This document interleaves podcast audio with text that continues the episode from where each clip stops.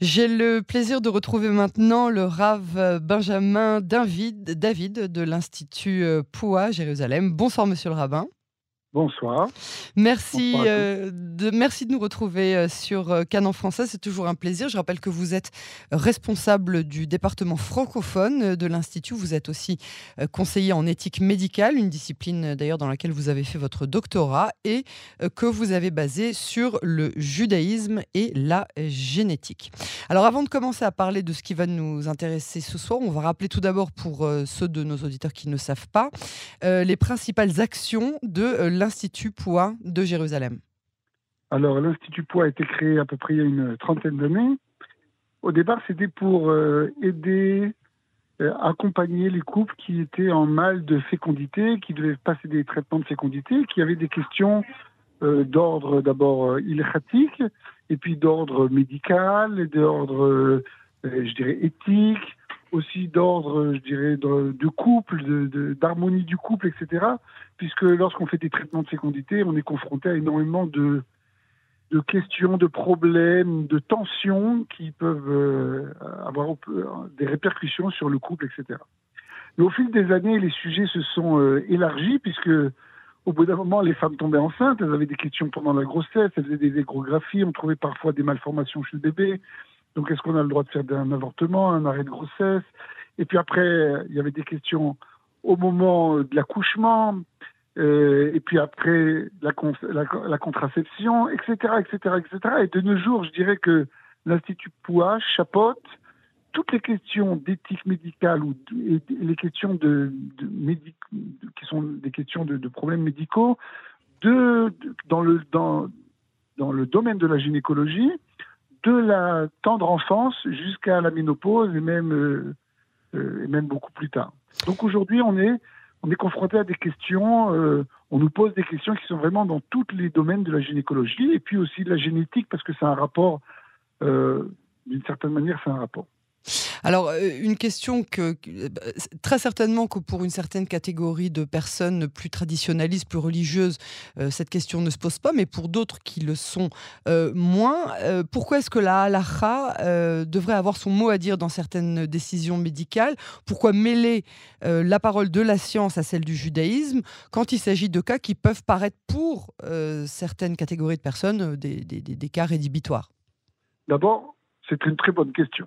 Alors, la, la, réponse, elle est que, vous savez que le judaïsme, c'est une, je dirais une, une, philosophie. religion, une philosophie qui a, une, qui a eu des, qui a eu des, qui a des, des implications dans énormément euh, moment de notre vie, ok, que ce soit de notre vie. Pas vraiment de la naissance jusqu'à jusqu'au décès. Bah, bien sûr, de la naissance jusqu'à. Mais, mais ça veut dire aussi dans la vie de tous les jours, quand on va se laver les mains, quand on va aux toilettes, quand on sort des toilettes, quand on énormément. C'est-à-dire, c'est pas seulement une foi. Bien sûr. Euh, c'est, ça, a eu des, ça a des applications qui sont des applications pratiques dans et tout ce qu'on fait dans notre vie, ce qu'on mange, etc., etc. Et ça a aussi une application, par exemple, euh, et ces traitements de fécondité ou ces problèmes de, de, de médicaux auxquels on parle, elles ont aussi des, des, influences, par exemple, sur euh, la pureté familiale. Vous savez qu'il y a des lois qui, sont, qui, qui régissent euh, les relations intimes entre un homme et une femme, avec des saignements, etc. Ce qu'on appelle l'anida. Voilà, ce qu'on appelle l'anida. Donc mhm. déjà, c'est ce genre de traitement avec une application directe sur les cycles de la femme et donc les, les possibilités d'avoir des relations intimes. En plus, dans les lois de, de, la Torah, on a des interdits. Par exemple, la masturbation est une chose qui est interdite par la, par la Torah. Le fait de sortir du sperme, etc. Pour le pour les traitements de fécondité, donc ça pose une question. Mm-hmm. On, après, on va trouver, on va essayer de trouver des réponses et on va trouver des réponses parce que et des solutions surtout. Et, et voilà, des réponses, des solutions, gérer des réponses qui sont positives.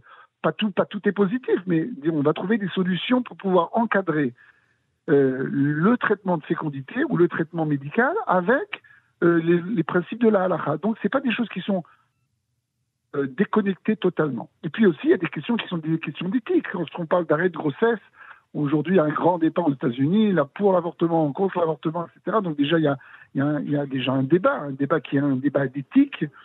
Dans quel cas on aurait, dans le judaïsme, l'autorisation d'arrêter une grossesse? Et puis après, on a euh, euh, les implications, encore une fois, pratiques ilhatiques. dans quel cas c'est autorisé, dans quel cas ce serait. Mais est-ce que c'est est, c'est uniquement, est -ce c'est uniquement des personnes religieuses qui viennent vous poser ces questions ou est-ce que vous avez aussi des personnes qui sont euh, euh, moins traditionnalistes, moins, moins religieuses qui, Alors vraiment, l'Institut pour est un institut qui est vraiment ouvert à tout public. On n'est pas ciblé sur un public euh, ultra-orthodoxe, etc. On a énormément de gens qui viennent vraiment de toute la population en Israël. Euh, voilà ce qu'on appelle non religieuses et religieuses. D'abord parce que d'abord parce que euh, premièrement cette euh, ces sous-groupes qu'on a l'habitude souvent en Israël de catégoriser, voilà, ils, ils, existent pas vraiment. Ils évoluent beaucoup surtout. Oui, il y a un petit peu de tout dans tout. Voilà, il y a énormément de, gens, de femmes qui aujourd'hui respecte les lois de Nida, alors qu'elle peut-être qu'elle ne mange pas cachère et qu'elle respecte pas le Shabbat, mais pour elle c'est important les lois de Nida. Et puis aussi quand on parle de, vous savez, quand on parle de questions qui sont en rapport avec la conception, avec la vie, avec le fait de venir, de faire venir une âme sur terre, alors il y a des gens qui se, qui, ont, qui ont un réveil, je dirais, de spirituel à ce moment-là et qui se disent quand même, est-ce qu'on fait les choses bien, est-ce qu'on fait pas des, est-ce qu'on fait pas des erreurs, etc. Même si le reste de la pratique, elle n'est pas vraiment euh, au cœur de notre, de notre vie. Donc il y a énormément de questions, et puis des questions, comme je vous dis, qui sont. Il y a aussi énormément de personnes qui prennent contact avec l'Institut Poids, pas pour les côtés alachiques, mais pour les côtés, les aspects médicaux, parce que au fil des années, on a fait connaissance avec tous les grands spécialistes en Israël. Les, les rabbins de l'Institut Poids euh, participent aux congrès euh, médicaux qui sont régulièrement organisés en Israël, et donc on peut diriger les gens, c'est-à-dire que une personne peut nous dire voilà, on a trouvé euh, tel problème et j'aimerais savoir qui est le médecin qui est le plus le plus spécialisé dans mon problème. Ah, ça va faire que je vais pas perdre de temps, pas perdre d'argent, mhm. pas perdre espoir. Euh, qui est, parce que vous savez qu'aujourd'hui la, gynécologie ou la médecine d'une manière générale est compartimentée en, en énormément de, de spécialités, mais de sous-spécialités, encore de sous-sous-sous-spécialités. Je ne sais pas combien on peut dire de sous-fois. Par exemple, pour donner un exemple, il y, a des, il, y a, il y a des médecins qui sont donc gynécologues. Et puis il y en a qui font de l'obstétrique, donc ils sont, ils sont euh, spécialisés dans plus les, les, dans la grossesse. Mais il y en a qui vont faire que les échographies. Il y en a qui vont faire que les échographies du cerveau. Et il y en a qui vont faire que les, écho, que les échographies du cœur. donc énormément. Donc, à, partir du moment où on connaît les sous-spécialisations de chaque médecin, vous pouvez orienter euh, les, personnes qui viennent vers vous. les conseiller. Bien sûr, on ne se met pas à la place des médecins. On n'est pas, on n'est pas à la place des médecins. On n'a pas fait 15 euh, ans d'études de, gynécologie, mais on connaît, on connaît euh, quelles sont les, les, sous-spécialités possibles et qui sont les, médecins qui sont les plus, voilà, dont c'est le cœur de leur recherche. Parce qu'encore une fois, il y a des médecins qui, euh, qui font euh, de, la pratique, et puis il y en a qui font de la recherche. Ils, ils essayent de trouver des nouvelles solutions dans, dans ce problème, etc. Mhm. Donc, on, on, essaye de trouver justement, d'être en contact avec ces médecins, de trouver des nouvelles solutions à des problèmes qui nous sont euh, confrontés. Et donc, lorsque des gens appellent l'Institut Poids, c'est pas uniquement pour le côté euh, je dirais religieux, mais c'est aussi pour le côté euh, médical.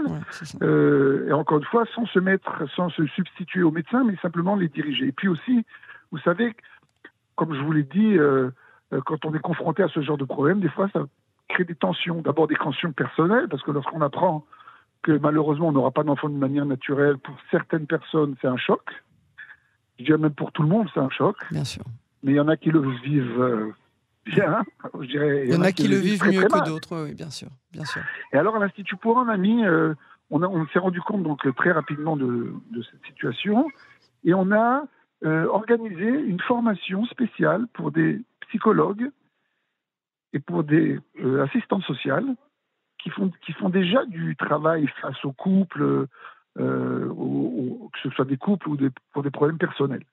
Et là, on a fait une formation spéciale avec euh, l'université de, de, Beersheba, où on leur, a, appris aussi qu'est-ce que c'est que tous les, traitements de fécondité et quelles sont toutes les implications qu'ils peuvent avoir dans ces traitements de fécondité sur le côté psychologique personnel et puis aussi sur le côté psychologique au niveau du couple, l'harmonie du couple, etc. Et donc aujourd'hui, à l'Institut Poids, on a créé une, je ne sais pas comment on dit ça en français, un, un, numéro vert, c'est comme ça qu'on dit en français Oui, un numéro où, les gens peuvent téléphoner, gratuit, voilà, où les gens peuvent téléphoner tous les soirs, de 8h à 10h, et parler avec une psychologue.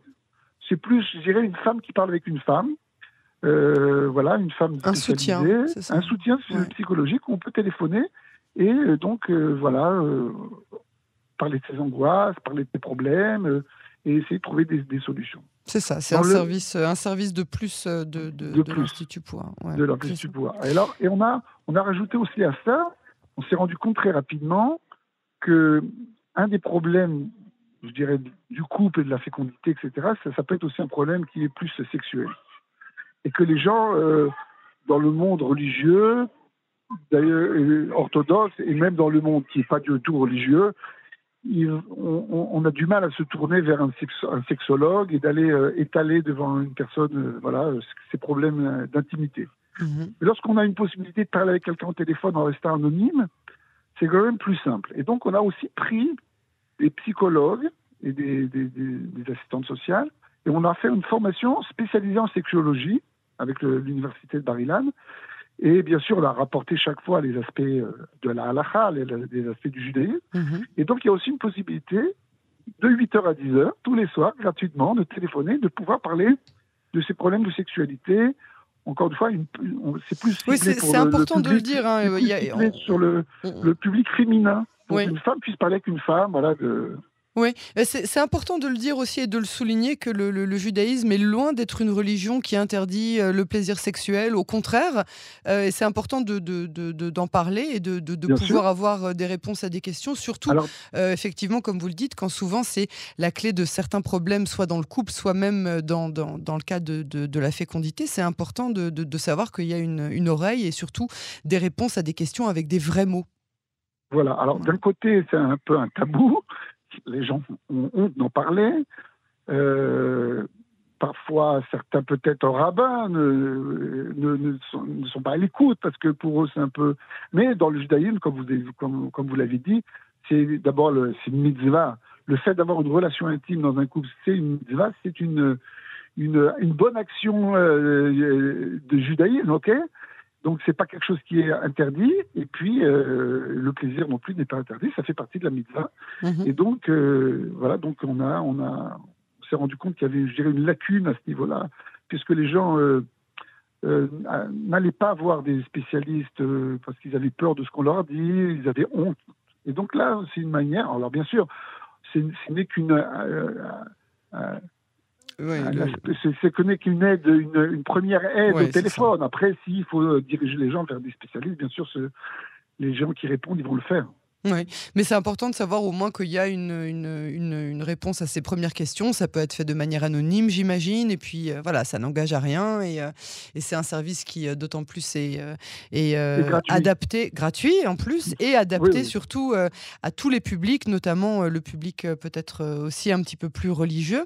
alors, ce soir, on se parle aussi pour faire écho euh, à votre campagne de soutien que vous lancez, euh, comme chaque année, pour, euh, pour pouvoir continuer à soutenir ces couples qui en ont besoin, que ce soit donc dans le domaine, comme vous le disiez, de la génétique, des grossesses à risque, de, des questions qui concernent la contraception ou même de, de, la fécondité. Ben voilà, donc aujourd'hui à l'Institut Pouvoir, au fil des années, on a recruté de plus en plus de spécialistes. Euh, on a aujourd'hui aussi des, donc des, des, femmes aussi qui répondent à des femmes, etc., etc. Donc on a une structure qui, une structure qui commence à, à grandir. Et puis on a monté, euh, vous savez, des succursages. Je dirais pas, je ne sais pas si c'est le mot qu'il faut utiliser. Aux gens, on a en France une, un, institut pour, pour, pour le public francophone qui habite en France. On a monté euh, il y a quelques mois une antenne à Mexico, oh, Mexico City. Voilà, on a deux rabbins qui sont venus en Israël faire une formation, de deux ans. Ils sont venus en Israël pendant deux ans faire une formation ici avec nous.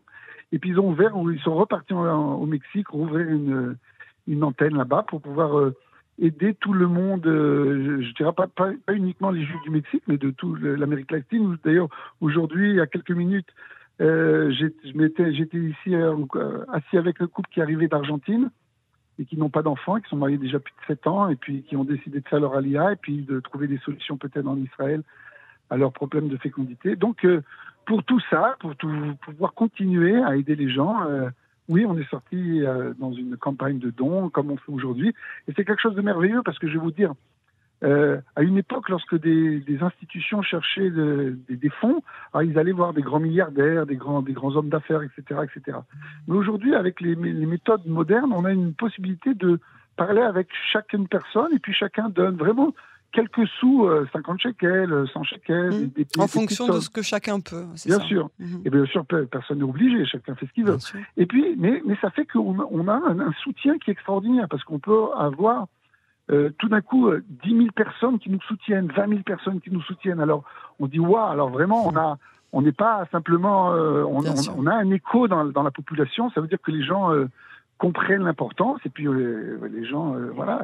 Après peuvent bien sûr alors, pour, pour, euh, pour faire ces dons, bah, on peut rentrer sur, euh, sur euh, votre site, qui d'ailleurs est disponible dans beaucoup, beaucoup de langues, notamment en français, en anglais, en hébreu, mais pas que.